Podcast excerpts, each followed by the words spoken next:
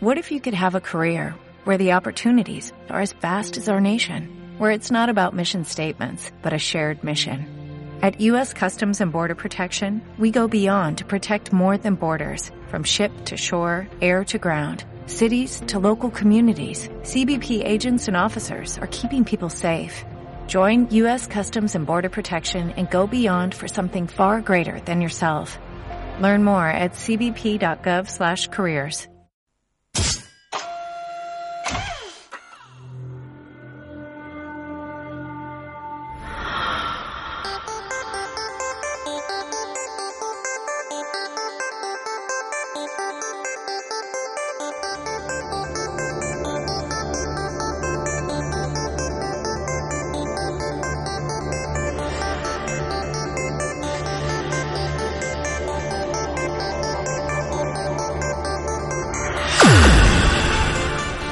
Aquí comienza Nueva Dimensión.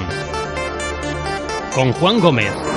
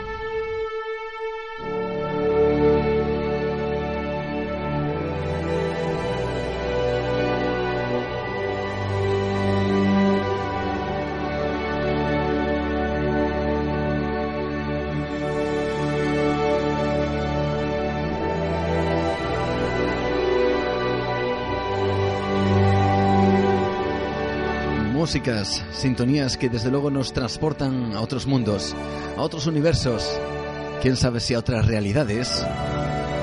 Y este es un buen comienzo, una buena manera de iniciar aquí nuestra aventura, como cada dos semanas, en Radio Estudio, en Nueva Dimensión. Bienvenidos a todos. Comenzamos esta nueva aventura y lo hacemos gracias a ti, gracias a tu compañía y sobre todo gracias a todos aquellos que estáis muy presentes siempre y cada día a través del Facebook, a través de Nueva Dimensión Cantabria. Tenemos una buenísima noticia que tenemos que ofrecerte y espero que tú seas partícipe y sobre todo protagonista, porque también tú has sido protagonista en una obra que hemos eh, completado pues dos autores. Uno es Fran Renedo, es un auténtico reportero e investigador que lleva muchísimos años eh, manteniendo su encuentro con lo desconocido e intentando divulgar también todas esas cosas, todos estos temas que desde luego representan un enigma ¿no? para el ser humano. Y junto con un servidor con quien nos habla, Juan Gómez, pues hemos querido realizar y ofrecerte una obra que ahora mismo pues puedes encontrar en, en cualquier librería, una obra que te garantizo que puede que no te deje indiferente. Una obra dedicada precisamente a esta comunidad, a Cantabria, pero de una forma muy especial, porque ese título, esa obra, lleva el título de, más bien dicho de manera adecuada, lleva el título de Cantabria, incógnita y misteriosa. Encuentros con lo extraordinario, encuentros con lo imposible, encuentros con lo enigmático y sobre todo con algo que llamamos misterio.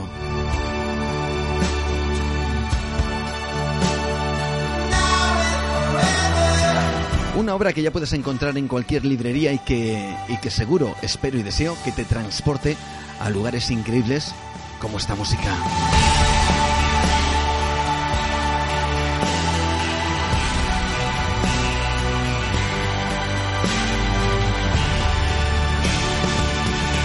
Queríamos además hablar de ella no con un tono, vamos a decir, de misterio en, el más puro y estricto sentido de la palabra, o con un tono de, miedo, de terror, sino todo lo contrario. Yo creo que, que esta Cantabria incógnita y misteriosa que se presenta ya en las librerías, que próximamente además vamos a presentar el día 22 pues va a ser exactamente este mismo lunes que, viene. Eh, vamos a hacerlo en Torrelavega, en el bar eh, restaurante Nuevo Toledo.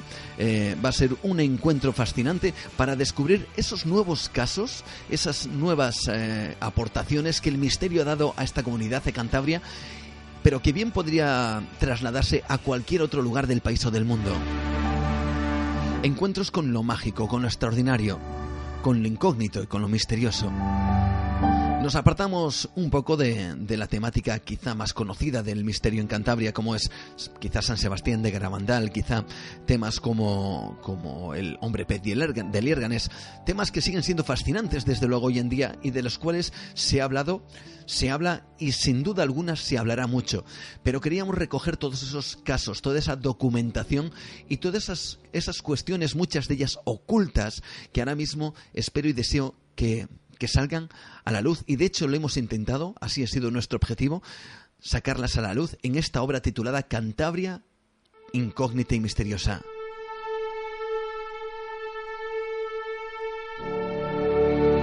Estaremos, tanto Francisco Renedo como yo mismo, los dos autores de esta obra, el próximo 22, es decir, el lunes mismo de la semana que viene, en el restaurante Bar Restaurante Nuevo Toledo, para ofrecerte esos nuevos casos, esas nuevas historias, esos nuevos hechos misteriosos que al final quizás se conviertan en auténticos clásicos. Personajes oscuros, personajes que quizá tuvieron en sus manos nada más y nada menos que documentos del propio Leonardo da Vinci. Misterios asociados también a la tragedia y la tragedia asociada a lo paranormal, todo unido, mezclado en lugares quizá marcados y enclavados en lo fantasmagórico y en su particular relación con el otro lado. Encuentros también con lo desconocido, por personas muy pequeñas, por niños que dicen ver a alguien en su propia habitación. Encuentros también con el misterio de los cielos en Cantabria. Archivos ocultos, nunca jamás, repito, nunca jamás publicados. Y que ahora quizá nos hagan entender que en Cantabria hubo una época en donde hubo una auténtica oleada del fenómeno ovni y que te comentaremos y que puedes encontrar en ese libro, en esa obra de Francisco Renedo Carrandi y yo mismo, Juan Gómez, titulado Cantabria incógnita y misteriosa. Ya lo puedes encontrar, si es tu deseo, pues poder adquirirlo en cualquier librería, en cualquier eh, eh, grande superficie. Y este es nuestro particular, yo no voy a decir legado, pero sí regalo, regalo especial para todas aquellas personas que quieran quizá conocer que en Cantabria existen cosas realmente sorprendentes, que quizá pasamos al lado de ellas, pero que no nos damos cuenta, y lugares lugares mágicos, lugares de poder, lugares cargados de simbolismo y misterio que quizá estén más cerca de nosotros de lo que imaginamos.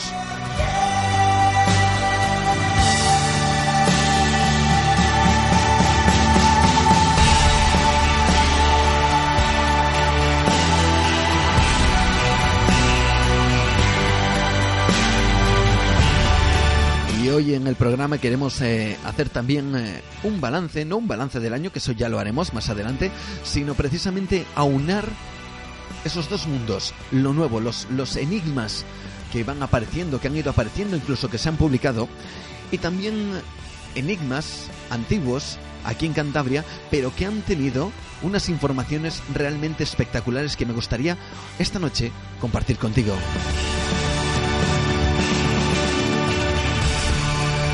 Vamos a descubrir muchas cosas, espero que juntos, y tan solo recordaros una vez más, no solo nuestras vías de contacto, de contacto Facebook, Nueva Dimensión Cantabria, en Twitter, eh, arroba nueva de radio, a través del, del, email, a través también, por supuesto, de nuestro podcast, Nueva Dimensión Radio, en ivox.com, el email que no lo he dicho, nueva dimensión arroba radioestudio88 con número.com, sino también recordarte esa conexión especial que tenemos y que podemos tener tú a tú, cara a cara, con esta obra y vamos a descubrir un montón de cosas en esta Cantabria incógnita y misteriosa que seguro que te, vas, que te van a sorprender y no te van a dejar indiferente.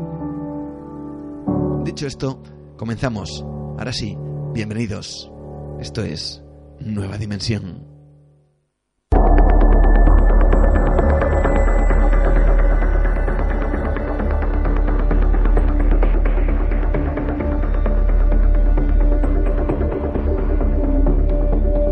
Y vamos precisamente a hablar de eso de esos casos, esa unión entre lo antiguo, que eso no significa que haya dejado de, estar, no sé si decir de moda, pero desde luego quizá que haya dejado de estar en la primera plana del misterio, y entre las nuevas informaciones que han aparecido de uno de los casos más impactantes que han ocurrido aquí en Cantabria y que han, se han trasladado desde luego a todo el ámbito nacional, incluso que llegó a convertirse probablemente en el caso más impactante de encuentro con humanoides a nivel de España.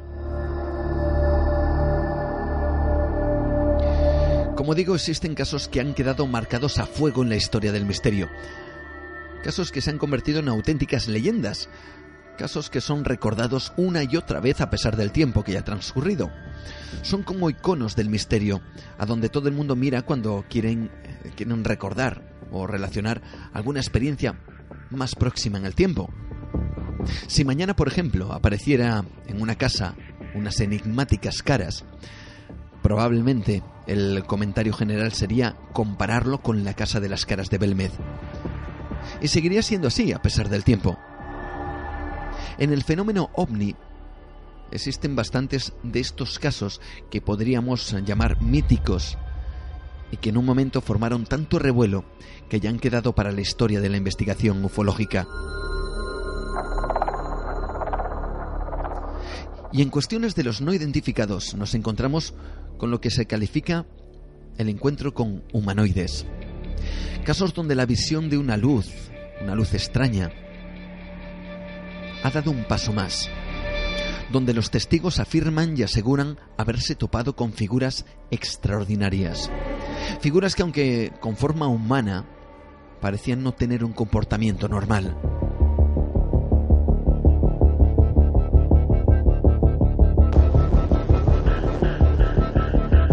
seres de más de dos metros y hasta tres metros de altura.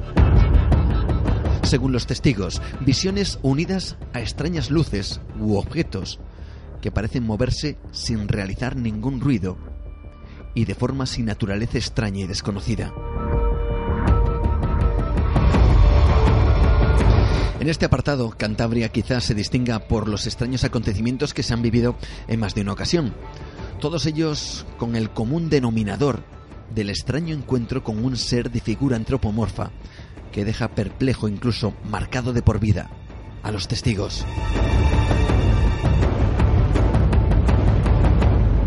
Recordado para siempre será el encuentro de Margarita Cajigas y Miguel Ángel Ruiz, dos trabajadores de la empresa FEMSA, cuando frente al SEAT 850 propiedad de Miguel Ángel, el 9 de julio del año 1976, se pudo ver, mientras éste se encontraba en el interior del vehículo, a una monstruosa figura de más de tres metros de altura. Como asegurarían tanto Miguel Ángel y Margarita, que caminaba muy lentamente, alejándose del lugar para adentrarse en la niebla que en ese momento inundaba el pueblo de Escalante. Un ser embozado en un traje oscuro, con algo que calificaron como un tocado o un casco semejante a un tricornio. Una cara completamente oscura, con una nariz afilada y ojos anormalmente pequeños y negros. Su vestimenta se completaba con lo que calificaron una suerte de capa. Sus piernas blanquecinas, pero jamás le observaron brazos. Todo ello con un movimiento que según los testigos calificarían de casi ingrávido, como si flotara sobre el suelo, para desaparecer en la niebla de esa madrugada de julio del año 1976.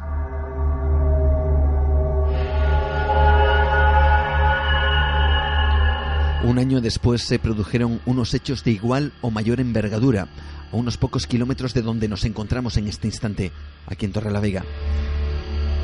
Puente San Miguel y varios de sus vecinos fueron testigos de los increíbles sucesos ocurridos una ciaga noche de diciembre del año 1977. Suceso que a uno de los testigos, en concreto Emilio Ruiz Oribe, le ha dejado profundas secuelas.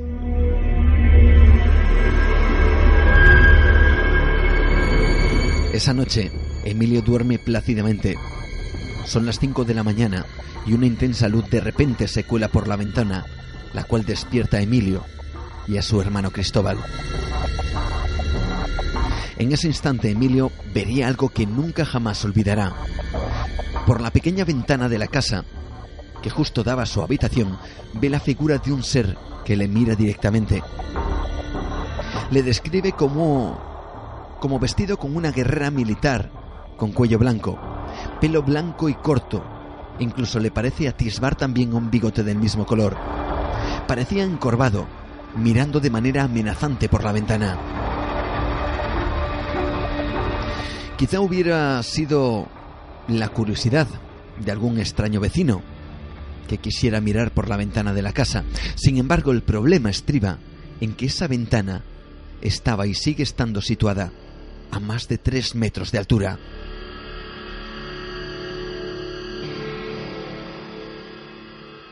Cuando Emilio se fijó aún más en ese personaje, pudo comprobar que era, según sus palabras, gigantesco.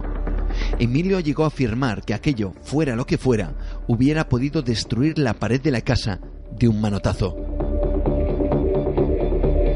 Su primera reacción fue taparse con las sábanas, mientras su hermano Cristóbal que no había visto esta figura porque dormía en otra habitación, ante el alboroto de los perros que estaban ladrando con insistencia, se dirigió a la puerta de la casa y desde allí, entreabierta, pudo comprobar cómo una esfera luminosa se elevaba silenciosa hacia el cielo mientras que toda la plaza estaba iluminada por ese artefacto. Como él mismo diría, parecía de día, pero era imposible su reloj marcaba las cinco de la madrugada.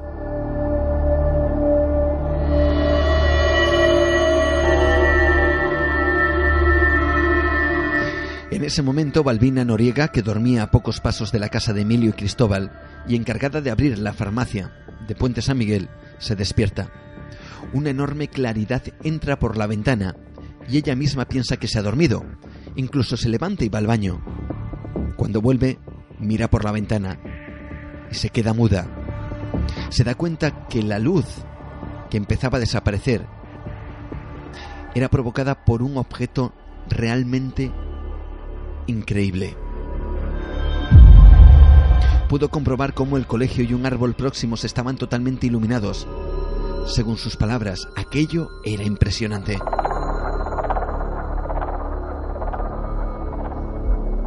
Pero es que tan solo un mes antes de estos hechos en Puente San Miguel, don Pedro Higuera Pérez, campanero de la iglesia de Santa Juliana y Basilisa, en Isla, se encuentra con lo imposible. Al ir a realizar las labores de campanero en dicha iglesia, tendría un encuentro con un extraño ser que calificó como casi de tres metros de altura dentro del campanario. Don Pedro Higuera, con 77 años y hombre conocido en el pueblo por ser serio, extremadamente serio, como dirían algunos, y desde luego no dado a fantasear. Vio un ser de una cabeza almendrada y pequeña, sin boca o rasgo alguno. Fue tal el terrible encuentro que don Pedro tuvo con esta figura que a pesar de que nunca había dejado de realizar su cometido como campanero, jamás volvería a acceder a ese lugar en lo que le quedaba de vida.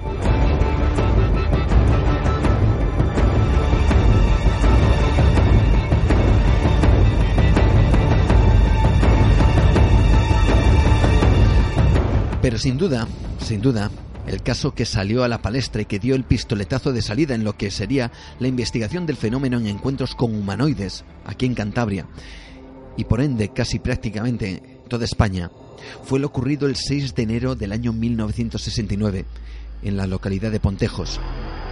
Sin duda uno de los casos más fascinantes de esta fenomenología, caso en el que hoy nos vamos a centrar, precisamente en esta noche, y por una buena razón.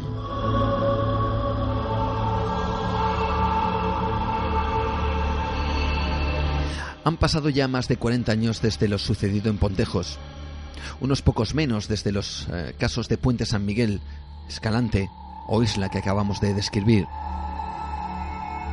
Y da la sensación que, que parece que ya está todo dicho, que ya no hay más datos que reunir y aportar de manera relevante Además son casos tan increíbles que suscitaron, como digo, en ese momento tal llamamiento mediático que cualquiera casi podría afirmar que ya, como digo, está todo dicho, que todo lo que se podía publicar al respecto o la información de los hechos ya están más que expuestos y conocidos. Y a veces ese pensamiento es un gran error. Creer que todo está dicho es aceptar la versión que nos han dejado, que nos han dado, y mantenerla durante más de 40 años conlleva dejar de hacerse preguntas y no volver a investigar.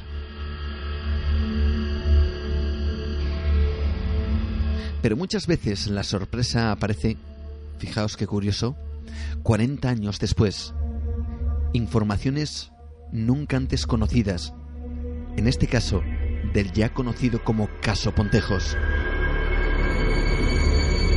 informaciones realmente trascendentes de testigos que nunca hablaron, que jamás salieron en ningún medio de comunicación, que nunca quisieron ser, partícipes ni de lo que vieron, ni de lo que experimentaron. Que su experiencia, su relato, tan solo quedó en el entorno familiar como un secreto oculto, oculto durante más de 40 años testigos del suceso que ahora cuentan lo que vieron y lo que les pasó, con informaciones que son clave más que trascendentales en toda esta cuestión. Informaciones claves que han sido ocultadas para los medios de comunicación hasta ahora.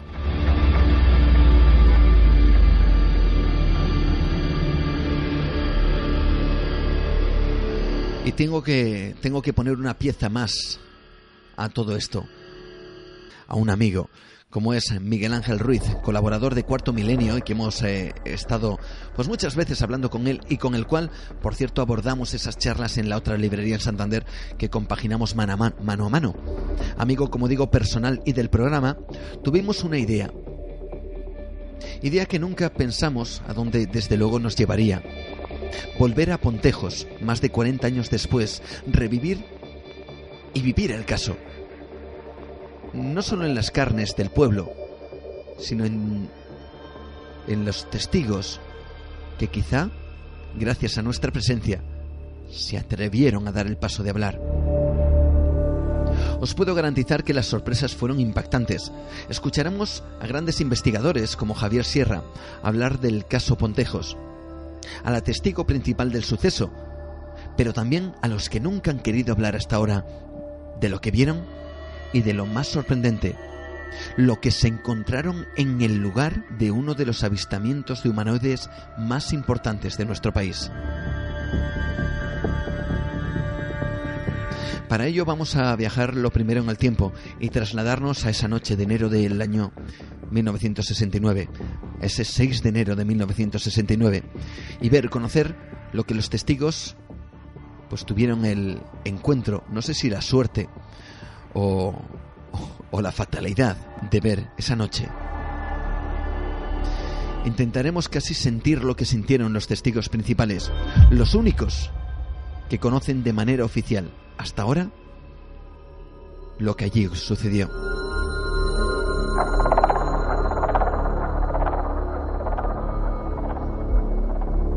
Y os aseguro que esa información se va a completar con otras nuevas 40 años más tarde que va a aportar cuestiones nunca antes conocidas este caso. Acompáñanos, si quieres, a este viaje por el insólito mundo del encuentro con seres venidos de quién sabe dónde y que un día llegaron hasta la localidad cántabra de Pontejos. ¿Quieres acompañarnos? Vamos a recordar el caso de la mano además de otro buen amigo y colaborador, Eusebio González, con el cual narramos y descubrimos qué sucedió ese 6 de enero del año 1969. De esa noche.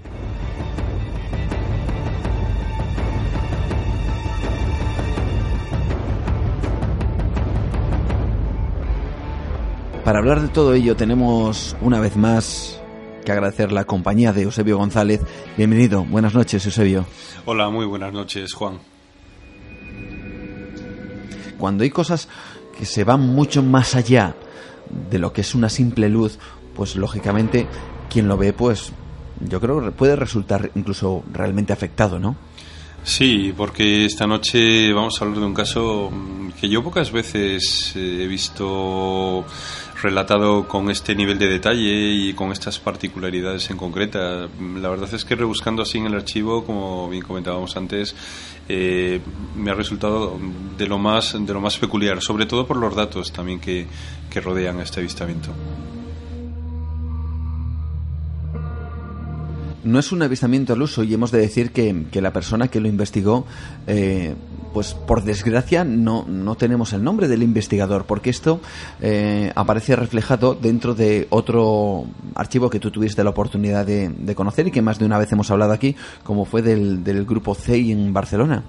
Sí, cuando yo estuve residiendo en Barcelona estuve en contacto con, con los miembros del grupo CEI y pues lógicamente el archivo que tenían era impresionante. Yo estuve mirando casos de Cantabria, eh, pregunté eh, pedí permiso para, para fotocopiar algunos casos de Cantabria. La verdad es que muy amablemente me dijeron, dice, mira, el archivo como si fuera tuyo. Dice, haz eh, todas las eh, copias que, que, te apetezca de los casos que... Y gracias a eso conseguí pues múltiples casos también de aquí de Cantabria y este en concreto es uno de ellos.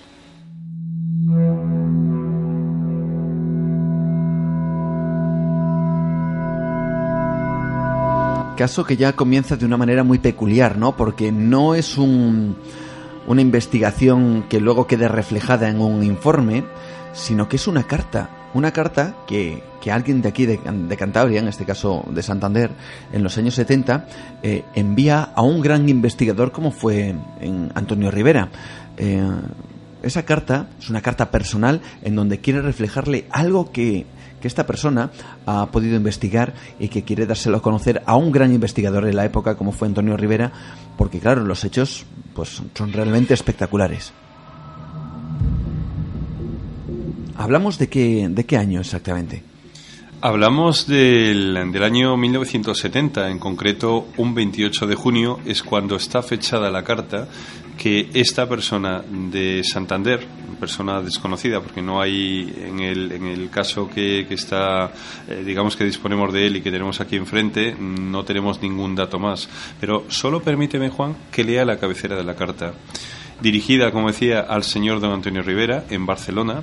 La carta de este investigador cántabro eh, comienza así, dice, mi querido y admirado amigo, ya he comenzado a leer su libro Un caso perfecto con el mayor interés, pues efectivamente le considero un caso clave.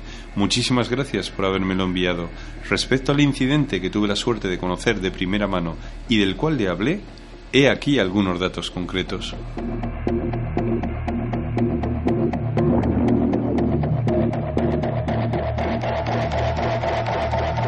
Datos que van siendo cada vez más espectaculares a medida que uno va leyendo el contenido de esa carta. Sí, y es que en concreto, en el lugar, eh, en las proximidades del sanatorio de Pedrosa, en la localidad de un pueblo próximo a Santander, en concreto en la otra parte de la bahía de Santander, el pueblo en concreto es el de Pontejos. Un pueblo que, que, bueno, para todo el mundo que no lo sepa, si, eh, si vas dirección a Santander, atraviesas eh, la localidad, dirección Bilbao, pues ahí tienes una desviación justo debajo de un túnel, te encuentras, qué curioso, mucha gente se pregunta, bueno, ¿cómo un pueblo así tiene una, un luminoso tan grande? Bueno, pues quizá porque suceden cosas tan extrañas como las que hoy vamos a hablar. Pontejos, cualquiera se puede dirigir a este, a este lugar, evidentemente, y en esta carta narra unos hechos ocurridos el 6 de enero de 1969, justamente el Día de Reyes. ¿Qué es lo que narra este investigador? ¿Qué es lo que eh, quiere transmitir en esa carta a Antonio Rivera, uno de los grandes de esto del misterio en esa época, para que fuera tan espectacular como para dedicarse a escribirle unas líneas y decir, mira, es que, mira lo que ha sucedido aquí. Esto no es solo una luz en el cielo, hay algo más. Sí, eh, a las 9 de la noche de, ese 6 de enero de 1969, como bien comentabas Juan, hubo una serie de testigos que mm, vieron algo. Y estos testigos eran cuatro. Mm, en el informe no se citan sus apellidos, sino solamente los nombres. Y como referencia se da eh, una joven de 25 años llamada Feli, otra de la misma edad en aquella época, casada y con un niño pequeño llamada Paquita, la madre de la primera, la madre de Feli, llamada Meren, y un joven de unos 35 años, soltero, llamado Antonio.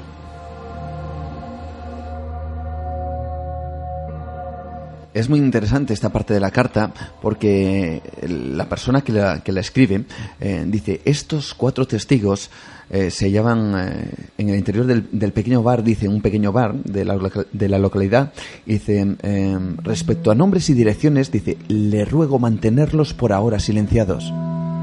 Dice, no tengo inconveniente en que usted dé el mío como fuente informativa, pero no mi dirección. Los nombres de esas cuatro personas, sin sus apellidos, eran esos. Feli, Meren, Paquita y Antonio. ¿Qué es lo que pueden observar? Porque esto empieza de menos a más, ¿no? Al principio parece que hay una extraña luz, sin más que ven a través de una ventana, pero, pero ¿por qué es tan importante lo que ven? Vamos con el caso. Eh, la señora, en aquel momento, eh, Meren, eh, se encontraba preparando comida para los clientes porque era la dueña del bar. Eh, ella se encontraba en la cocina y desde la cocina tenía una, un ventanal que daba hacia, una, hacia la pradera que estaba cerca de, del bar, donde no hay absolutamente nada más que eso, la propia pradera. La señora del bar, Meren, llevaba un rato, un cuarto de hora, viendo por la ventana un resplandor al que no prestó mayor atención. Era de noche.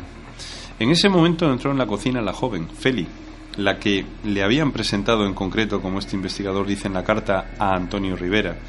Y le dijo a su madre, dice, mira por la ventana. Y pregunta a su madre, dice, mamá, ¿qué es eso que se ve ahí?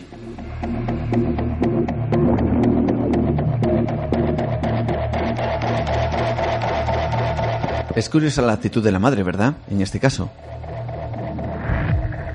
¿Cómo sigue el relato de esta carta? La madre seguía en su labor y no prestó mayor atención a su hija. Entonces su hija vuelve a preguntar, dice, mamá, dice, pero ¿qué hace ahí ese hombre?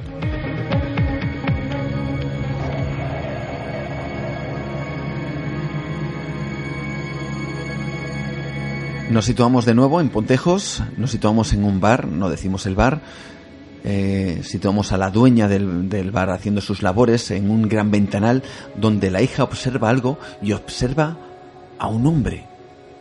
Un resplandor y un hombre. ¿Cómo sigue esta carta? ¿Cómo sigue este caso? Pues sigue que la madre seguía sin hacer caso a la hija. Entonces, eh, al ver eh, que su madre no le hacía ningún caso, llama con urgencia a la otra joven señora, llamada Paquita, y la chica le dice, Paquita, Paquita, ven corriendo, verás qué cosa más rara.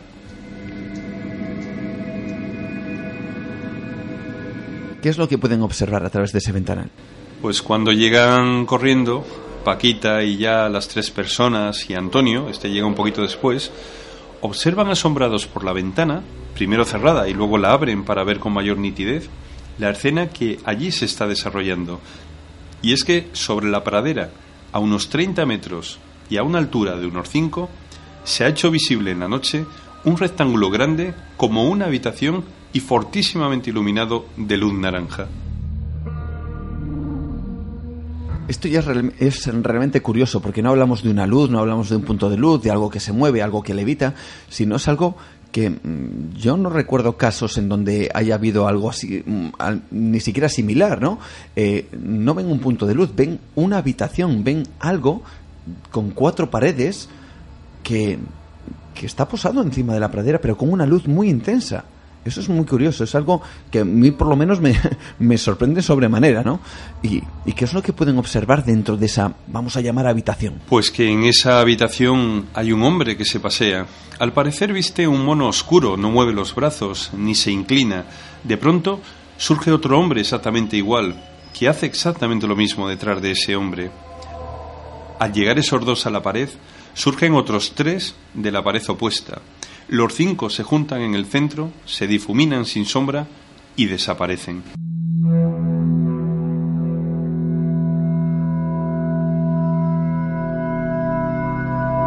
Vamos a describir un poquito más eh, eh, la situación. Es como unas paredes, evidentemente, como una habitación.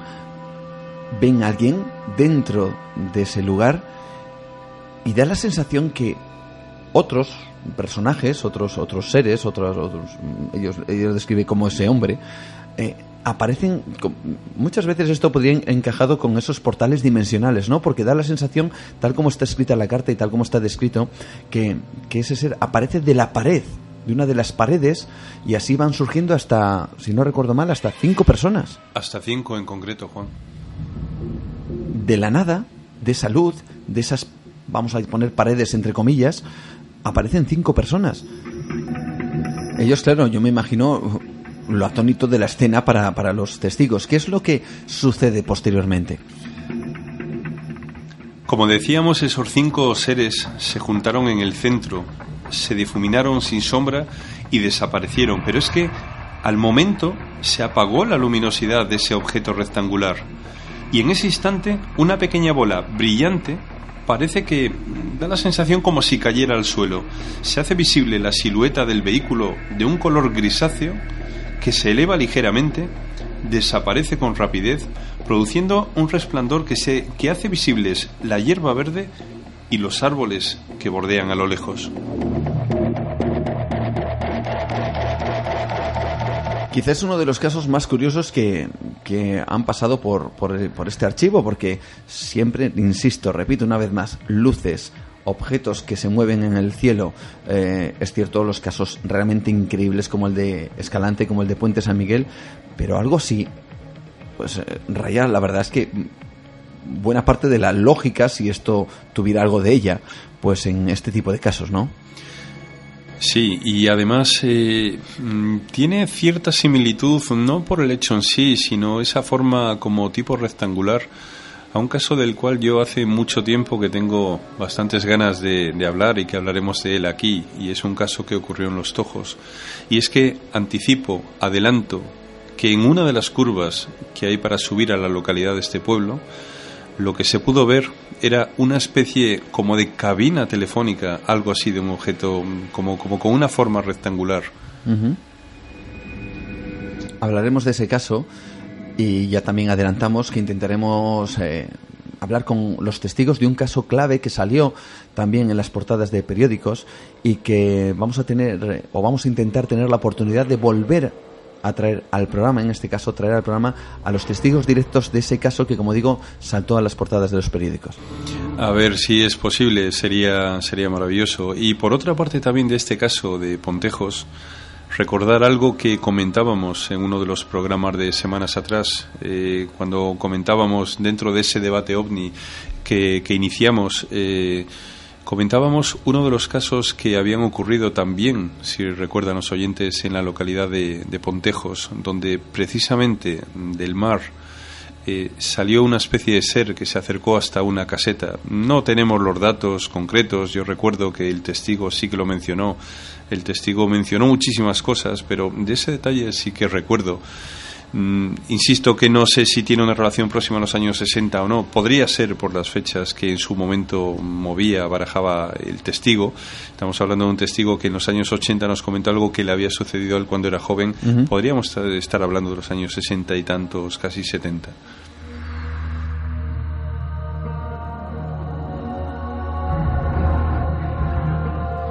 De esos casos que a uno, desde luego, le desconciertan y le dejan así pensando casi temblando, diciendo, bueno, es que esto nada tiene que ver con ninguna otra cosa que haya nos, nos haya llegado y que, y que pocos casos, yo creo, bueno, tú me, comentarás mejor, bueno, no sé si recuerdas cosas similares, aparte del caso de los tojos, eh, pero desde luego con tanto detalle con, y con, con esos seres que parecen aparecer directamente del, ya digo, como una especie de puerta dimensional, que también hemos comentado alguna vez algo de eso, eh, realmente es algo increíble.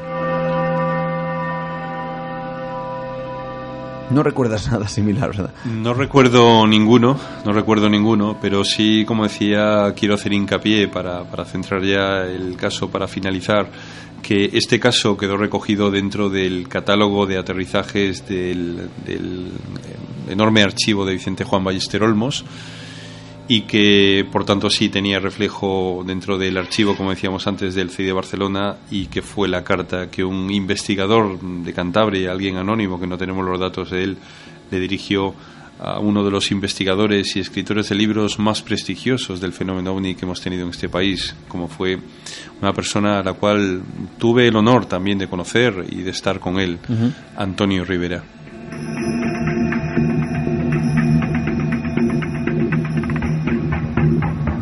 Doble, por lo tanto, orgullo, si cabe decir, no solo el caso, la extrañeza, la terrible extrañeza de todo lo que cuentan, sino también el poseer, en tener en nuestras manos una carta una carta real donde eh, alguien describe, un investigador quiere describir a otro pues un hecho, algo que, que, él ha tenido la oportunidad de, como digo, de investigar, de, de, seguir y que desde luego a todas luces, pues bien me ha merecido la pena contar en esta noche mágica aquí en Nueva Dimensión.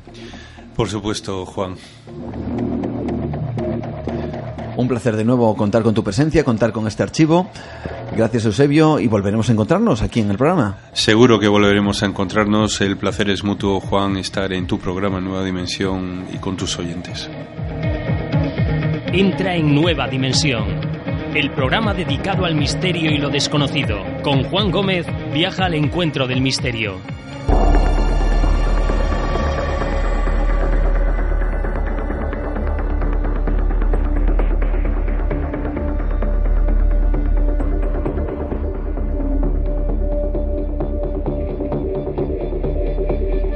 Este es un relato casi pormenorizado de los hechos ocurridos ese 6 de enero del año 1969. Hay más detalles de lo que ocurrió ese día. Pero no hay mejor manera que escuchar de primera mano a testigos e investigadores del caso. Sin duda, el más impresionante es el de Felicidad Merino, una de las principales protagonistas de toda esta historia. Una mujer que 40 años más tarde contaba lo que vio esa noche de esta manera. Para mí, una habitación cuadrada con mucha, con mucha luz, muchísima luz. Es cuando le dije a mi madre, mamá, ¿pero qué hacen ahí esos hombres? Y es cuando lo vimos todo, que eran altos, delgaditos y con un traje oscuro.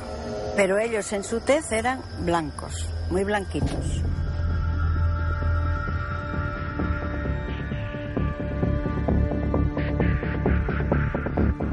Muy altos, oscuros, pero en la tez muy blancos. Más sucesos en relación a los testigos y sus reacciones ante la visión de tales figuras. El hijo de Paquita, que se encontraba durmiendo en el momento del extraño encuentro, fue, digamos, rescatado por su madre. Ella, quién sabe si por una pulsión de protección ante aquellos seres que desconocía, se dirige a la habitación y se lo lleva de allí. El niño también es testigo de lo que hay a escasos 30 metros de ellos, y con una pequeña pistola de juguete apunta directamente a esos seres diciendo, mira mamá a esos hombres malos, haciendo justo eso, ademán de dispararles.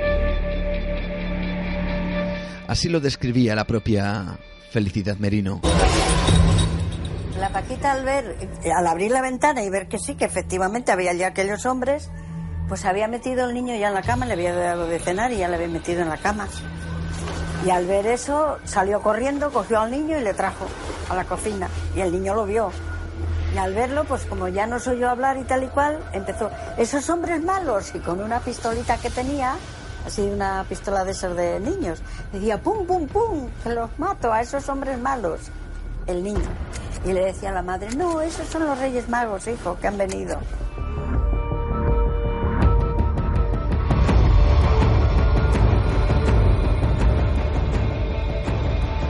Recordemos el hecho que con Eusebio apuntábamos hace tan solo un instante, una especie de habitación suspendida en el aire que desaparece para después dejar ver un objeto que la propia felicidad describiría de la siguiente manera. Vimos eh, el aparato ese que era pues como una como cuando partes una naranja. Y y, y así se apagó y así salió el aparato a toda velocidad y con una iluminación tremenda que dio a todo el, campo y así desapareció. Vamos a quedarnos con un detalle de esta, de esta, de este último documento. Precisamente lo que, lo que dice, hizo así, sash, quizá como un sonido. Esto es importante para los documentos que esta noche tenemos aquí en Nueva Dimensión. A Feli aquello, fuera lo que fuera, le asustó y le dejó una profunda mella en su recuerdo. Tuvo que vivir con la incomprensión de muchos vecinos que no creían su historia, que quizá fueron imaginaciones suyas, decían unos, o aún peor, que se lo había inventado, decían otros. Sin embargo, 40 años después, ella sigue insistiendo que lo que vio fue absolutamente real pues que sepan que es cierto y que yo me moriré con que lo he visto.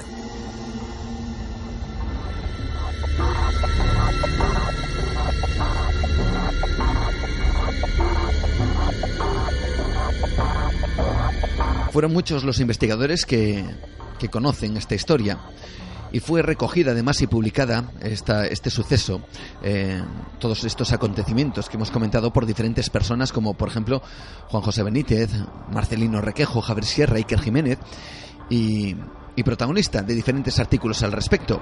El lugar Pontejo se convirtió en una especie de lugar de turismo para el misterio y todo un referente eh, desde luego de todas estas cuestiones, sobre todo en referencia a lo, el encuentro con humanoides.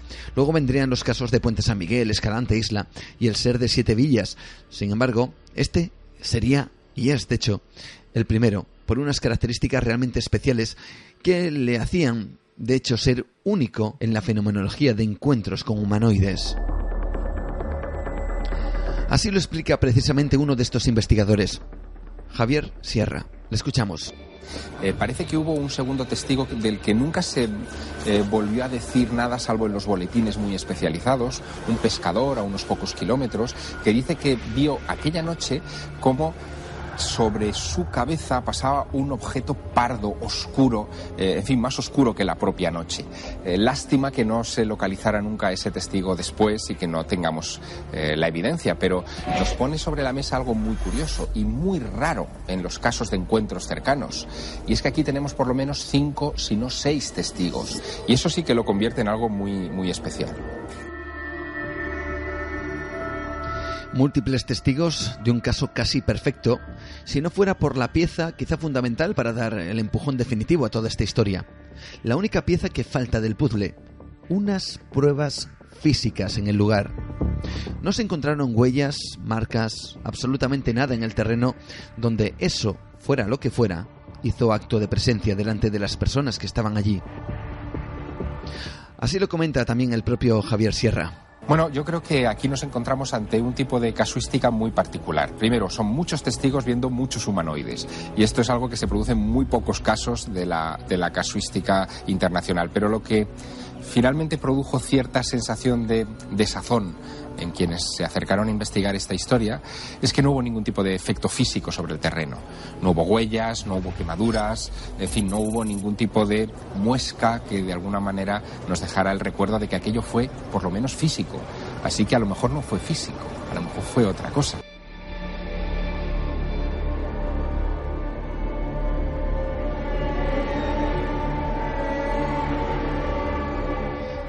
Y aquí, precisamente en este punto, es donde 40 años más tarde salta la sorpresa. Miguel Ángel Ruiz, conocido de todos los amantes del misterio, y yo, eh, yo personalmente, junto con él, fuimos a Pontejos, simplemente a pulsar cómo viven en la actualidad los vecinos el extraordinario relato que acabamos de comentar y conocer. ¿Y qué queda de, de todo eso en ellos? Desde luego ni por asomo nos hubiéramos podido imaginar lo que nos contaron dos personas, dos vecinos que habían permanecido callados durante más de 40 años hasta ahora. Uno de ellos quizás se encontró con esa pieza que faltaba, esa prueba física que daría una verosimilitud al caso, realmente de peso, y su relato fue realmente sorprendente. Cuando llegamos al pueblo, tanto Miguel Ángel como yo nos dimos cuenta que todavía el ambiente permanece enrarecido por, por todo aquello. Hubo personas que literalmente no quisieron abrirnos la puerta ni contar absolutamente nada. Pero la casualidad nos llevó hasta la casa de un vecino de 83 años, en realidad de dos. El primero de ellos dice que no cree en lo que pasó, ya que él no lo vio, pero sí nos relató lo que él mismo se encontró en el campo en el preciso lugar del avistamiento justo al día siguiente de sus sucesos.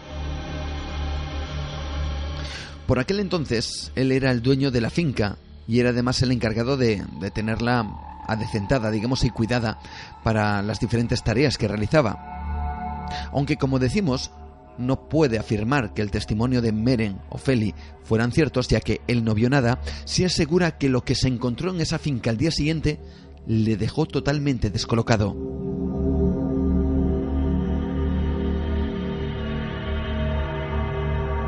Nuestro testigo, al cual llamaremos Miguel, y su mujer, se encontraron con lo que nos describían personalmente como un círculo hundido en la tierra.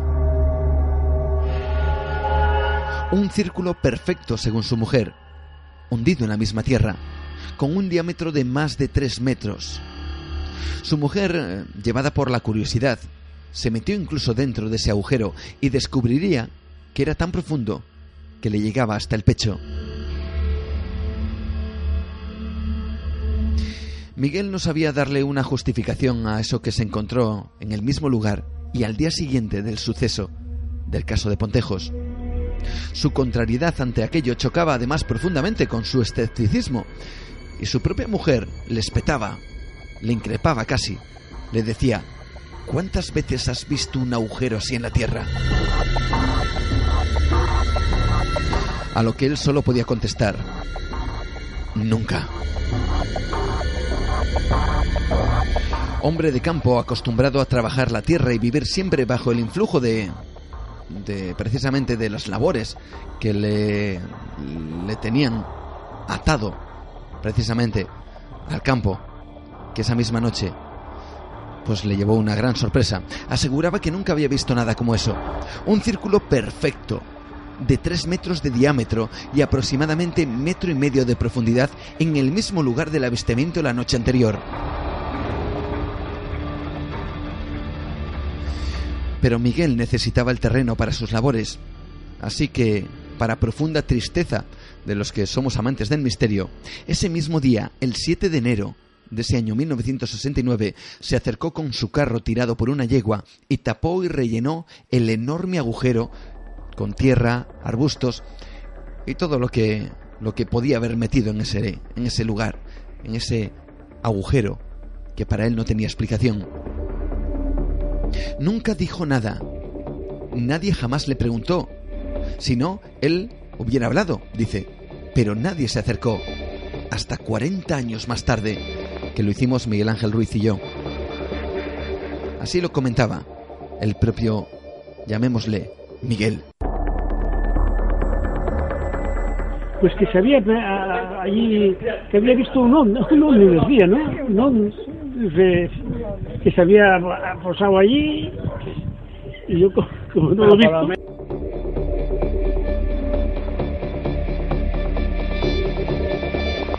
Un ovni como el propio Miguel decía que se había posado allí y allí era precisamente el lugar donde Miguel encontró lo que él mismo denomina el hoyo, el agujero. Era redondo completamente, eso sí, ¿eh? Y metro y medio así aproximadamente de, de, vamos, de, altura. Sí, no, no, no, yo le estoy tapando, le he cerrado yo. Y luego pues he estado sembrando allí y tal y, y no pasó nada.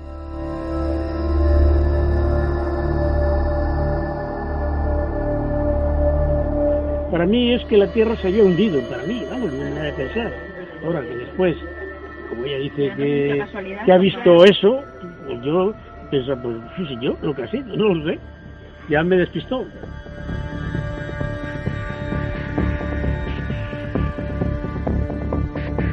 Hemos oído de fondo una frase, es la mujer de Miguel.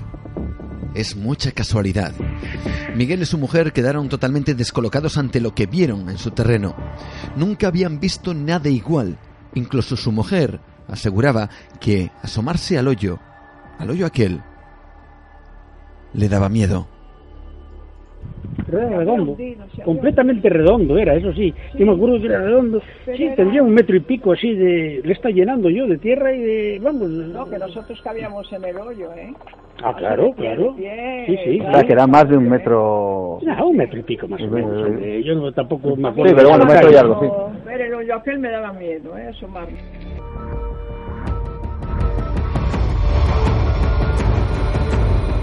los hechos descritos, las fechas, el lugar exacto del extraño encuentro de aquellas figuras, el descubrimiento del hoyo, como dice Miguel, toda una concatenación de sucesos que cuesta creer que sean casuales. ¿Te coincide todo? No, coincide, coincide. Coincide con, con lo que ha pasado y lo que ella ha contado, pero yo no he visto nada.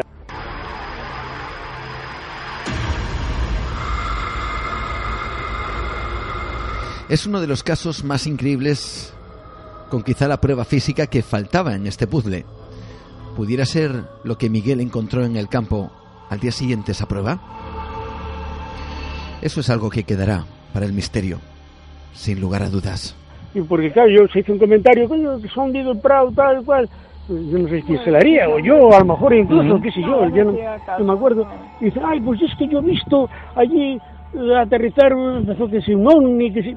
No, ella no sabía lo, de lo, lo del hoyo, ¿eh?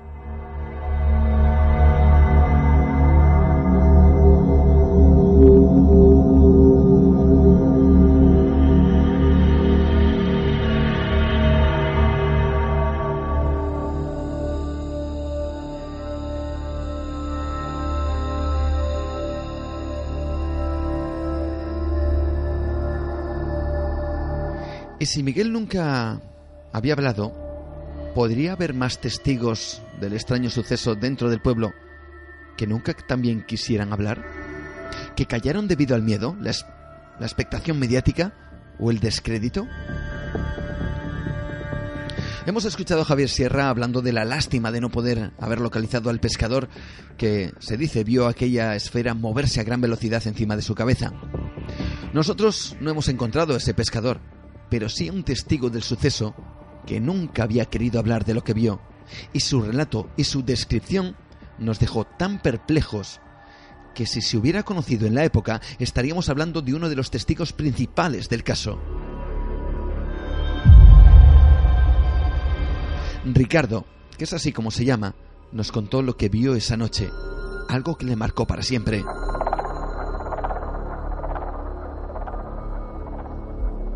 Escuchamos a Ricardo, testigo principal, ahora sí lo podemos decir con mayúsculas, del caso Pontejos. Su voz y sus palabras son la consecuencia de la investigación realizada por este programa Nueva Dimensión y por un gran amigo, Miguel Ángel Ruiz. ¿Quieren conocerle? ¿Quieren conocer su relato? Vamos a escucharle.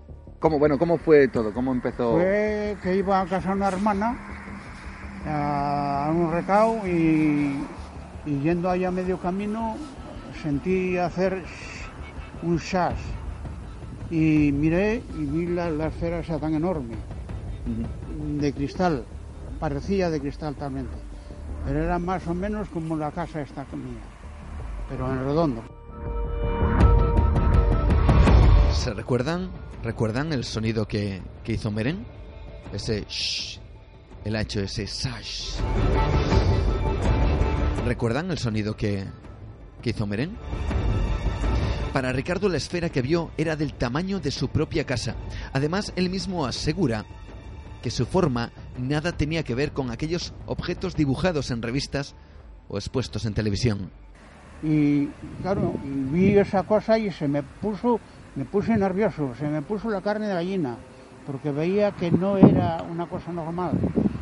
Vista aquí en la tierra nunca. Yo he visto unos en la, en la televisión, los han dado, o ha venido en el periódico, pero eran de otra forma. Una esfera así y tan grande, además se reflejaba, era como un espejo.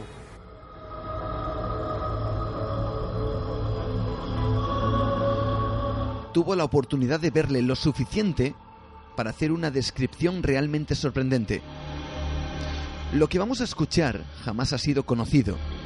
Los datos aportados durante 40 años han sido de una esfera luminosa que dejaba una estela en su recorrido, o una esfera, una esfera opaca, como decía ese pescador. Algo que quizá pudiera coincidir con lo que dice nuestro amigo Ricardo, porque si se comportaba como un espejo, la noche también hubiera sido su reflejo. Nunca antes se había detallado más información al respecto, nunca antes hasta ahora, y os aseguro que el siguiente documento es cuando menos sorprendente y desconcertante. Como digo, con detalles nunca conocidos hasta ahora. Lo, pasaba entre este Sanatorio Pedrosa y, el, un monte que hay ahí que le llamamos de Mons, ah, está la bahía aquí, la- entra un trozo de bahía con forma de abanico aquí, de remanso. Y salió de aquí, de las portillas de Pedrosa, en esa dirección, a Santander. Y se reflejaban los árboles de, de la isla que hay ahí de Mons, es un monte, y al pasar entre estos se reflejaban los eucaliptos en la esfera. Ah, cuando fue pasando. Cuando fue pasando. Y dejaba, al- al- a la velocidad, dejaba, igual que una estrella fugaz de esas, una estela de, De luz. de- de luces o chispas. O, y ya de me- llegó a media bahía y de media bahía desapareció.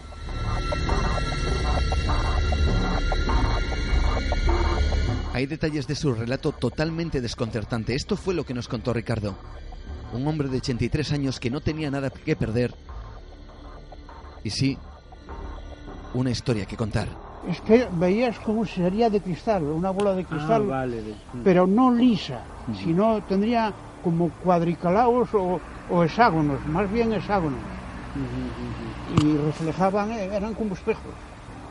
¿Y se veía algo en el interior? ¿Había algún- Nada. Nada. Lo que sí oí es que hab- había, cuando estaba parada ahí, habían bajado tres señores, muy altos, de, de unos 90 a 2 metros, dice que tenía. Pero eso lo con usted de otra persona, ¿no? Eso lo vio otra persona, O yo sea, no, lo- yo de eso no tengo nada más que oídas. Vale, vale. El murmullo que...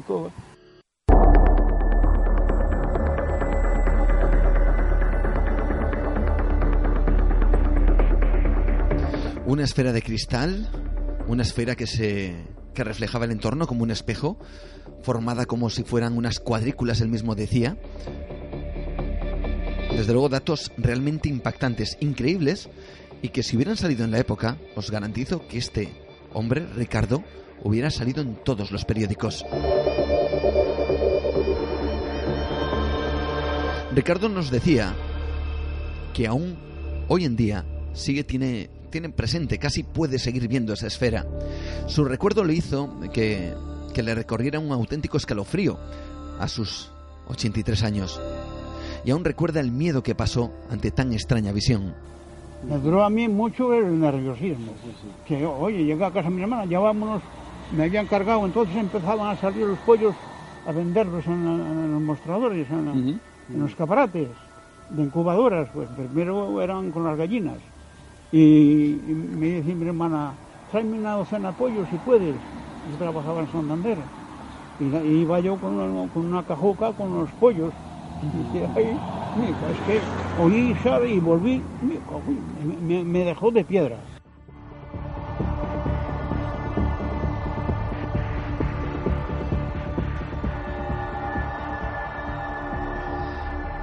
Tras el paso de cuatro décadas, Ricardo ha vivido y conocido los avances, los avances de la ciencia y la tecnología y además tiene una lucidez envidiable, la verdad. Aún así, él no puede comparar nada que haya conocido en sus 83 años de vida. Que eso no es, de- no es terrestre, no es ni, ni soñado. Eso de- vendrá de alguna galaxia o de algún sitio que estén más adelantados que nosotros. No sé, de aquí nada. Es que ni, ni aproximarse a los que decir que hay aviones, o sea, pilotos que hay en el avión que han visto tal y eso, pero nada más.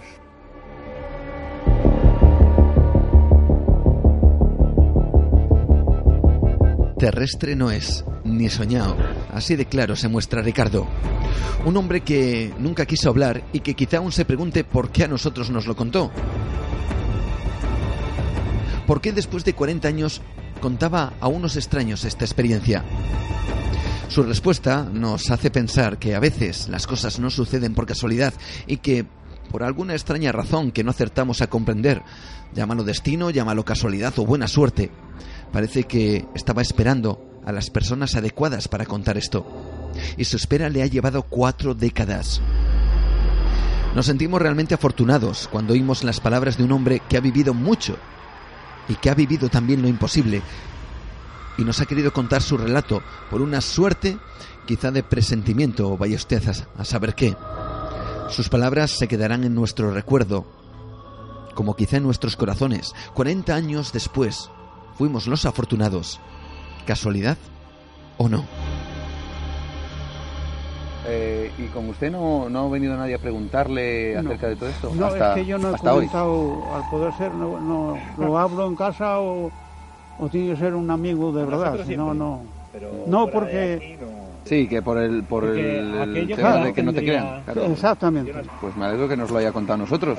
Bueno, pues me habéis caído bien. Y os he visto que me habéis parecido buena gente y digo, bueno, porque no se puede fiar uno de los que vienen a casa.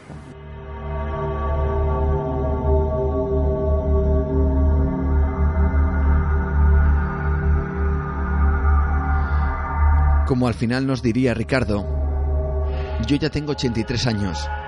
Si me creen o no, eso es algo que ya me da igual.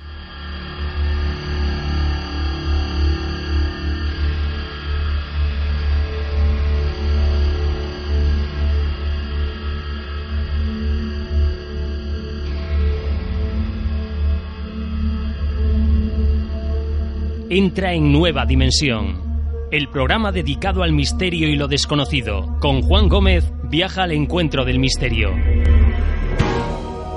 ovnis, criaturas imposibles, lugares marcados por la tragedia y lo paranormal, oscuros y extraños personajes, posibles asesinatos nunca esclarecidos. Esto es lo que te encontrarás en el libro Cantabria Incógnita y Misteriosa, un viaje por los nuevos misterios en Cantabria, escrito por Francisco Renedo, reportero e investigador, y Juan Gómez, colaborador del programa Cuarto Milenio. Cantabria Incógnita y Misteriosa, de Editorial Librucos, ya en tu librería más cercana. Porque el misterio está entre nosotros.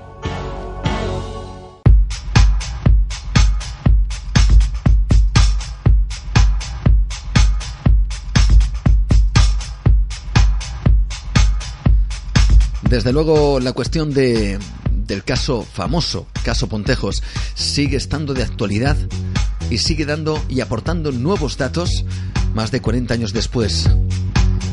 Nosotros seguiremos en nuestro afán de, en nuestro afán de seguir investigando y sobre todo de seguir rescatando eh, muchos de estos temas y casos emblemáticos que quizás den sorpresas como las de esta noche. Sorpresas como las que nos hemos encontrado en muchas ocasiones a lo largo y ancho de Cantabria Y precisamente esas sorpresas, esos encuentros con lo extraordinario, lo han tenido múltiples testigos que muchas veces no han querido eh, contar su experiencia nada más que, como quizá eh, Miguel o como quizá Ricardo, a, alguien que por alguna extraña razón, ellos vieron algo en ellos, como nos sucedió a nosotros, y, y contaron su historia, contaron sus experiencias mucho tiempo después. Bueno, pues existen casos realmente sorprendentes a lo largo y ancho de Cantabria, donde los, eh, los que los vivieron, quien eh, padeció en muchas ocasiones el terror, pues eh, decidió contarlo años más tarde. Y casualmente, pues nos toca a nosotros ser los los, digamos, los contenedores de esos recuerdos, de esos misterios. Eh, tanto, y digo nosotros porque no hablo del programa, hablo de mí y de otro investigador llamado Francisco Renedo Carrandi. Y esos casos, esos nuevos misterios, hemos querido recopilarlos y recogerlos precisamente en esa pequeña cuña que acabas de escuchar ahora mismo, en ese libro llamado Cantabria Incógnita y Misteriosa. Son nuevos casos, algunos realmente brutales que os garantizo que no nos van a dejar indiferentes porque por algo, precisamente, sus testigos no quisieron contarlo.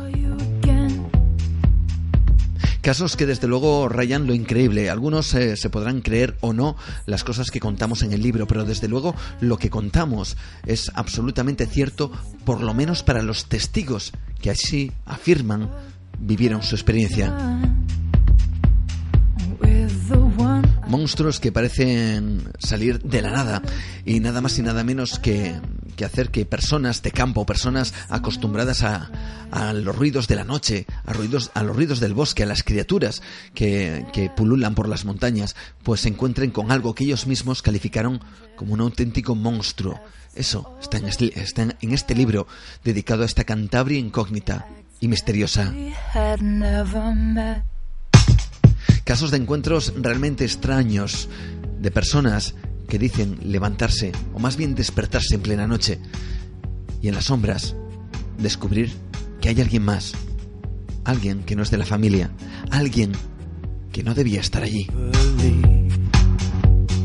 Casos sorprendentes con misterios incluido, lugares fantasmagóricos, lugares donde una familia entera, por ejemplo, fue totalmente agredida por algo desconocido que convivía con ellos. Lugares donde nos encontramos con lo extraordinario, lugares de poder, lugares que por algún motivo también han sido marcados por, por, por el enigma precisamente de quizá otras humanidades que hayan estado allí conviviendo. ¿Y por qué precisamente allí y no en otro lugar? Quizá había algo que podamos descubrir. De todo eso y de mucho más hablamos en Cantabria Incógnita y Misteriosa, en ese libro que te recomendamos desde aquí, obviamente, eh, para que descubramos los nuevos misterios, que hay un montón, aparte precisamente de, de Garabandal, aparte precisamente del hombre pez de Lierganes, aparte del, caso de Pontejos, aunque hoy lo hemos rescatado para dar nuevas y sorprendentes informaciones. Pero es que hay cosas que van sucediendo a lo largo de los años que se lo van guardando los testigos hasta que un día deciden hablar y contarlo.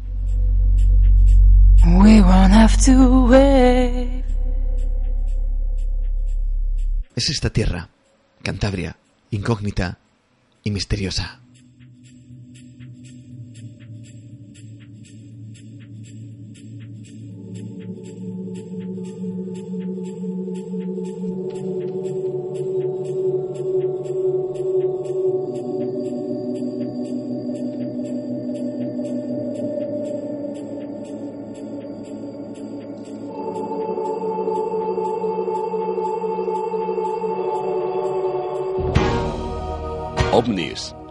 Criaturas imposibles, lugares marcados por la tragedia y lo paranormal, oscuros y extraños personajes, posibles asesinatos nunca esclarecidos.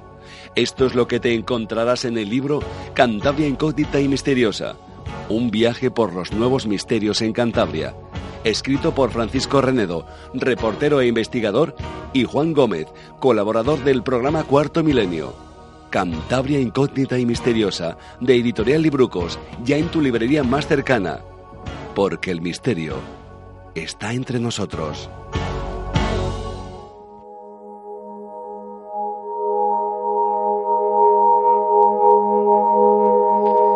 Y si te interesa descubrir todos esos enigmas, pues tan solo puedes acercarte a tu librería más cercana o simplemente entrar en internet en librucos.com, librucos.com y así adquirirlo desde cualquier parte de España. Bueno, vamos a seguir nuestro viaje y lo vamos a hacer viajando nada más y nada menos que a Marte. Siguen saliendo noticias, algún día quizá hablemos de, de una parece que guerra velada por a ver quién llega a Marte de la misma manera que, que ocurriría pues hace décadas atrás con la Luna, ¿no? Algún día hablaremos de, de esa, como digo, especie de, de competencia de ver quién llega o quién es el primero que pone el pie literalmente, el pie en el planeta rojo.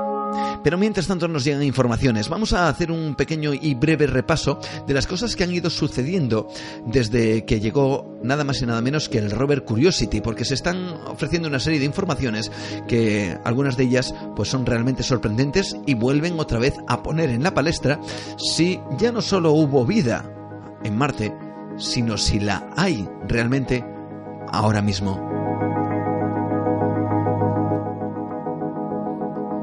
Parece que este robot, el Curiosity, pues eh, hace honor a su nombre y nos está dando una serie de señales que quizá dentro de, de un tiempo descubramos que no estamos solos, como quien dice, en la, en la esquina más próxima de nuestro universo.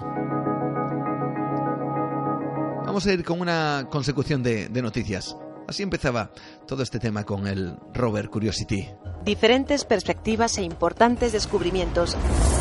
Las misiones espaciales nos han permitido desvelar algunos secretos del universo. En esta aventura hemos conocido a Curiosity, un robot, un laboratorio rodante.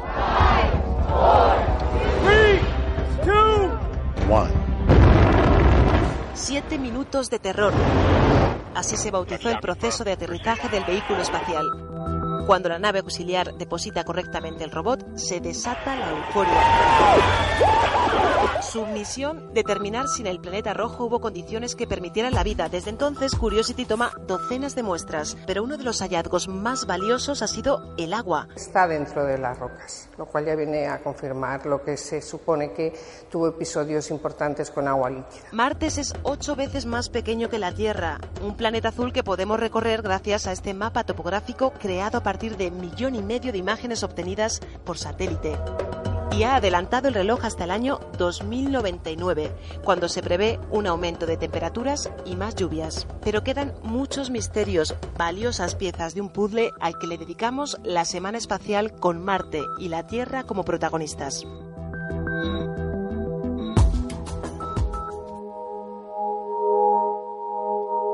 Desde luego que sí, y vaya semana además de noticias. Vaya semana de historias. Ya nos adelantó la NASA que algo tenía entre manos hace unos cuantos meses y se desató la auténtica polémica y la histeria. ¿Se creyó realmente que se había encontrado vida en Marte?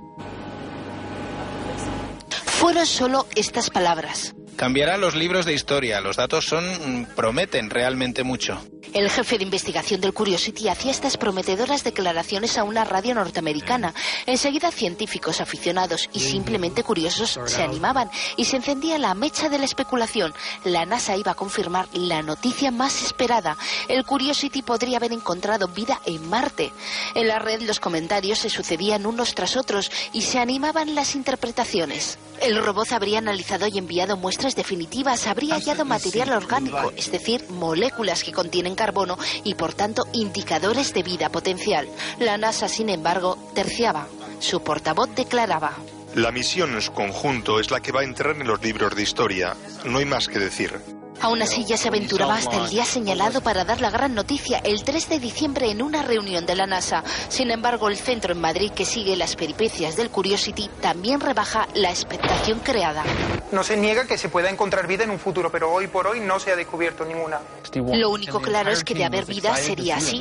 Es posible que puedan existir a lo mejor microorganismos que puedan vivir en el subsuelo, que se hayan adaptado a las condiciones tan hostiles de Marte. Vida sí, pero primitiva. Bueno, pues esa noticia que iba a salir en principio el 3 de diciembre no ha salido para esa fecha, sino que ha salido esta semana. Y la noticia pues vuelve a desconcertar una vez más. No vuelven a dar eh, grandes respuestas, pero sí volvemos a intuir que algo está ocurriendo en el subsuelo de Marte, que hay algo que desconocemos y algo que igual tiene forma orgánica. Vamos a descubrir de qué se trata. En su viaje por el planeta rojo, el Curiosity ha detectado uno de los gases que más emiten los seres vivos en la Tierra, metano. Pero además parece que no se trata de restos de esos gases porque la cantidad aumenta y disminuye repentinamente. Para los científicos, algo lo está emitiendo. Es la primera vez que observamos que hay metano y que su cantidad aumenta y disminuye. Eso significa que hay algún tipo de actividad ahora mismo en el cráter de Gale. Los expertos creen que podría haber microorganismos bajo la superficie de esa zona de Marte que estuvieran emitiendo metano, aunque también admiten que su origen puede no ser biológico porque hay determinadas rocas que en contacto con el agua también emiten ese gas. Pero Curiosity además ha encontrado carbono e hidrógeno.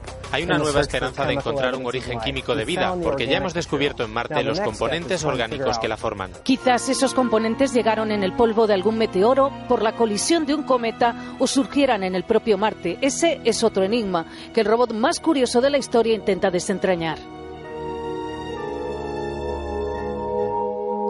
Pues esa era la noticia que todo el mundo estaba esperando, metano en Marte.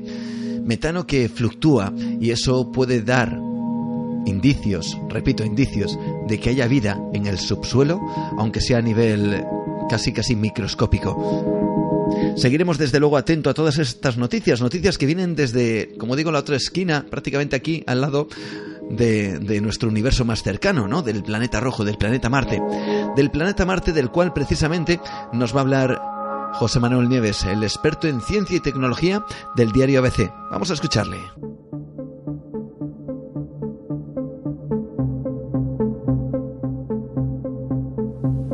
Marte es un mundo muy parecido a la Tierra, de hecho se le considera casi un planeta gemelo. Las teorías eh, que manejamos actualmente sugieren que es muy probable que al mismo tiempo que la vida surgió en la Tierra, también surgió en Marte.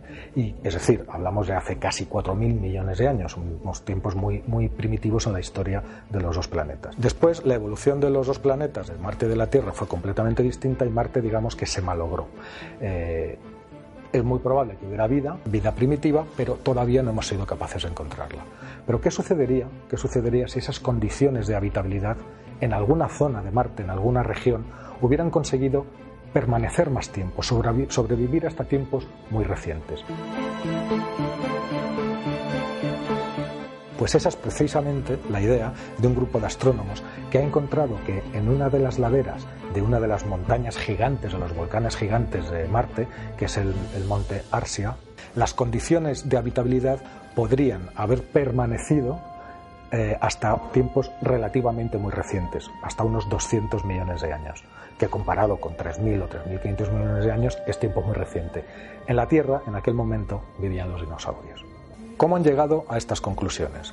Al parecer, en aquel momento, eh, los científicos han conseguido demostrar que esta ladera, la, ladera, la ladera oeste del monte Arsia, que es el tercer volcán más alto de Marte y uno de los mayores del sistema solar, eh, estaba cubierta por un glaciar.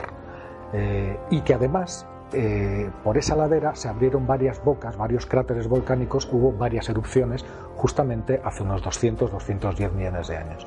Y se da la coincidencia de que esas erupciones volcánicas eh, se produjeron estando el glaciar encima. ¿Cómo han llegado a esta conclusión? Han tenido que investigar mucho, se han dado cuenta de que todos los terrenos, por ejemplo, alrededor de la montaña, eh, presentan las mismas marcas de arrastre que presentan en, Groenlandia los glaciares, el arrastre de glaciares, las huellas que dejan en el terreno. Se han dado cuenta de que las formaciones de lava son muy parecidas a las que se producen en la Tierra con erupciones submarinas y que sus formas, crestas y picos muy, muy, muy encrespadas y con los bordes planos, es lo mismo que sucede en la Tierra cuando una erupción volcánica está constreñida por un glaciar. ¿Qué fue lo que sucedió? Eh, imaginémonos a este, este, enorme glaciar en la ladera de la montaña eh, y que hay erupciones volcánicas con esta tapa de hielo. Evidentemente, la lava es comprimida, no puede salir a la superficie, pero empieza a fundir el hielo y forma hielo, eh, forma agua, agua de deshielo. Eh, ese agua de deshielo forma lo que se llaman lagos glaciales, que son como unas especies de burbujas de agua dentro de un cubo gigantesco de hielo que es el glaciar. Eh, la existencia de glaciares en Marte ha podido ser demostrada recientemente, era algo que se teorizaba desde hace años, pero ha, ha podido ser demostrada con estudios meteorológicos marcianos que tienen en cuenta la inclinación del eje Entonces, cuando en algunos momentos esa inclinación es muy favorable a que los hielos de los polos se desplacen hacia el ecuador, hacia las zonas centrales del planeta, que es donde se encuentra el monte Arsia, y eso sucedió exactamente hace 210 millones de años, al mismo tiempo que las erupciones. Lagos glaciales. Esos lagos glaciales eh, mm, no eran pequeñitos, o sea, no eran pocas cantidades de agua. Para calcularlo, primero los investigadores eh, vieron cuál fue la magnitud de las coladas, es decir, de las erupciones. A partir de ahí pudieron calcular cuánta agua habían, fusionado, habían fundido estas erupciones volcánicas. Y encontraron que hay, por lo menos, hay rastros de dos lagos glaciales que tienen 40 kilómetros de agua de, kilómetros cúbicos de agua cada uno y otro más pequeño de unos 20 kilómetros cúbicos. Es una enorme cantidad de agua eh, parecida a la de algunos de los grandes lagos de, la Tierra. Eh, finalmente, además, hubo un río incluso, es decir, el agua, la presión del agua, finalmente consiguió romper la superficie del glaciar y formar una riada enorme de, con toda esta cantidad de agua que formó a su vez eh, lagos es una forma muy, muy curiosa de mantener, o sea, de, que sea posible la existencia de agua líquida en Marte hasta tiempos muy recientes, no toda congelada, sino agua líquida. Eh, en esa agua líquida, evidentemente, que duró, según los investigadores, incluso varios miles de años, incluso en un clima tan frío como Marte, esa cantidad tan enorme de agua tarda miles de años en congelarse, pues es el tiempo más que suficiente para que ahí dentro mm, hubiera podido ser colonizado por bacterias, si es que había bacterias en Marte en aquel momento. Con lo cual es un lugar idóneo para una próxima eh, exploración. Eh, podría ser que este sitio, eh, que es el más reciente con condiciones de habitabilidad descubierto hasta la fecha, fuera el destino de próximas misiones para descubrir si efectivamente en el planeta rojo hubo o no hubo vida. Más allá todavía, los investigadores creen que puede seguir habiendo glaciares en Marte.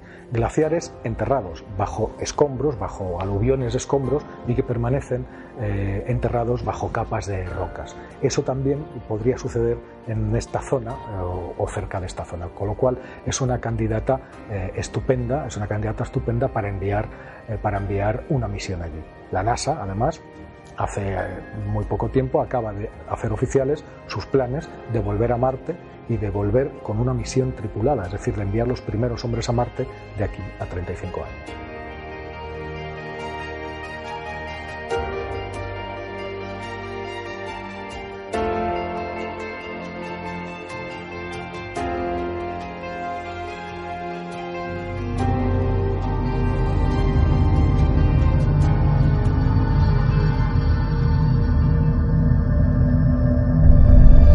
Pues el programa de hoy prácticamente ha sido un monográfico a ese caso, el caso Pontejos, con esas nuevas informaciones que hemos tenido la oportunidad de, de poder traerte, como hemos comentado a lo largo de todo el programa 40 años más tarde. Gracias también, por supuesto, a Miguel Ángel Ruiz, un gran amigo y compañero, que, estuvo con, eh, con, nosotros y que tuvo también esa idea, la idea de volver a rescatar y recuperar pues esos casos que seguiremos trayéndote. Quién sabe, como te decía hace tan solo unos instantes, si con más sorpresas de las esperadas. Sorpresas como las que te puedes encontrar en este caso en tu librería más cercana, hay que decirlo, como no, esta Cantabria incógnita y misteriosa, ese libro de Fran Renedo Carrandi y, bueno, aquí el que os habla, Juan Gómez, que hemos querido recopilar todos esos casos nuevos que han ocurrido en esta comunidad, pero que podrían muchos de ellos trasladarse a cualquier lugar, porque son casos que quizá uno se ve identificado, no, no sé si porque lo haya pasado, pero quizá porque conozca a alguien que le haya ocurrido algo similar y que no quiere contarlo.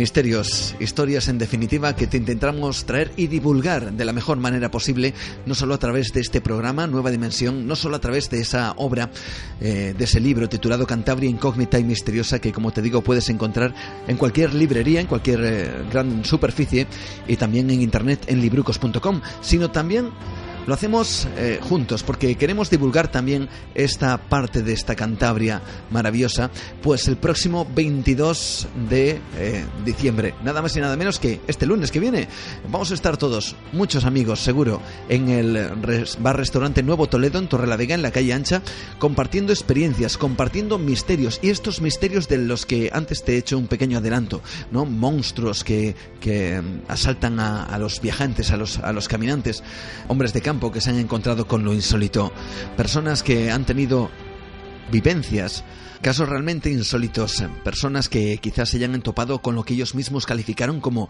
verdaderos monstruos. Lugares de poder, lugares mágicos también tocados por lo fantasmagórico, por lo extraño y lo extraordinario. Es desde luego toda, todo un elenco, toda una panoplia de, de, experiencias y también de, de sitios que uno puede visitar y descubrir que quizá allí donde uno no se esperaba que ocurriera algo, resulta que sucede lo imposible. Estaremos, como te digo, compartiendo todas estas cosas el próximo 22 de diciembre, el próximo lunes, este lunes que ya entra, a partir de las ocho y media en el bar Restaurante Toledo en Torre la Vega y en Santander lo haremos en enero, ya te daremos la fecha exacta, probablemente sea el tercer eh, fin de semana de enero y estaremos en la librería, la otra librería, también compartiendo todos estos misterios, compartiendo esta Cantabria incógnita y misteriosa. Y rápidamente nuestras vías de contacto que te ofrecemos para que puedas también informarte de todas estas cosas que suceden y que algunos no quieren que sepas. A través de Facebook, Nueva Dimensión Cantabria. A través de Twitter, si nos quieres seguir, puedes hacerlo cada vez. Sois más y eso nos llena de, como siempre decimos, orgullo y de responsabilidad. En arroba nueva de radio. Todos nuestros programas en ivox.com, nuestro podcast, podcast Nueva Dimensión. Y nada más, desearte una feliz noche y que si tú quieres nos encontramos el lunes, el día 22, a partir de las ocho y media, descubriendo esta Cantabria incógnita y misteriosa, juntos. Además, puede que haya alguna que otra sorpresa. Ya veremos a ver. Entrada, por, por supuesto, totalmente libre y gratuita. ¿eh? Lo dicho, saludos de Juan Gómez. Ha sido un verdadero placer estar en tu compañía. Buenas noches. Adiós.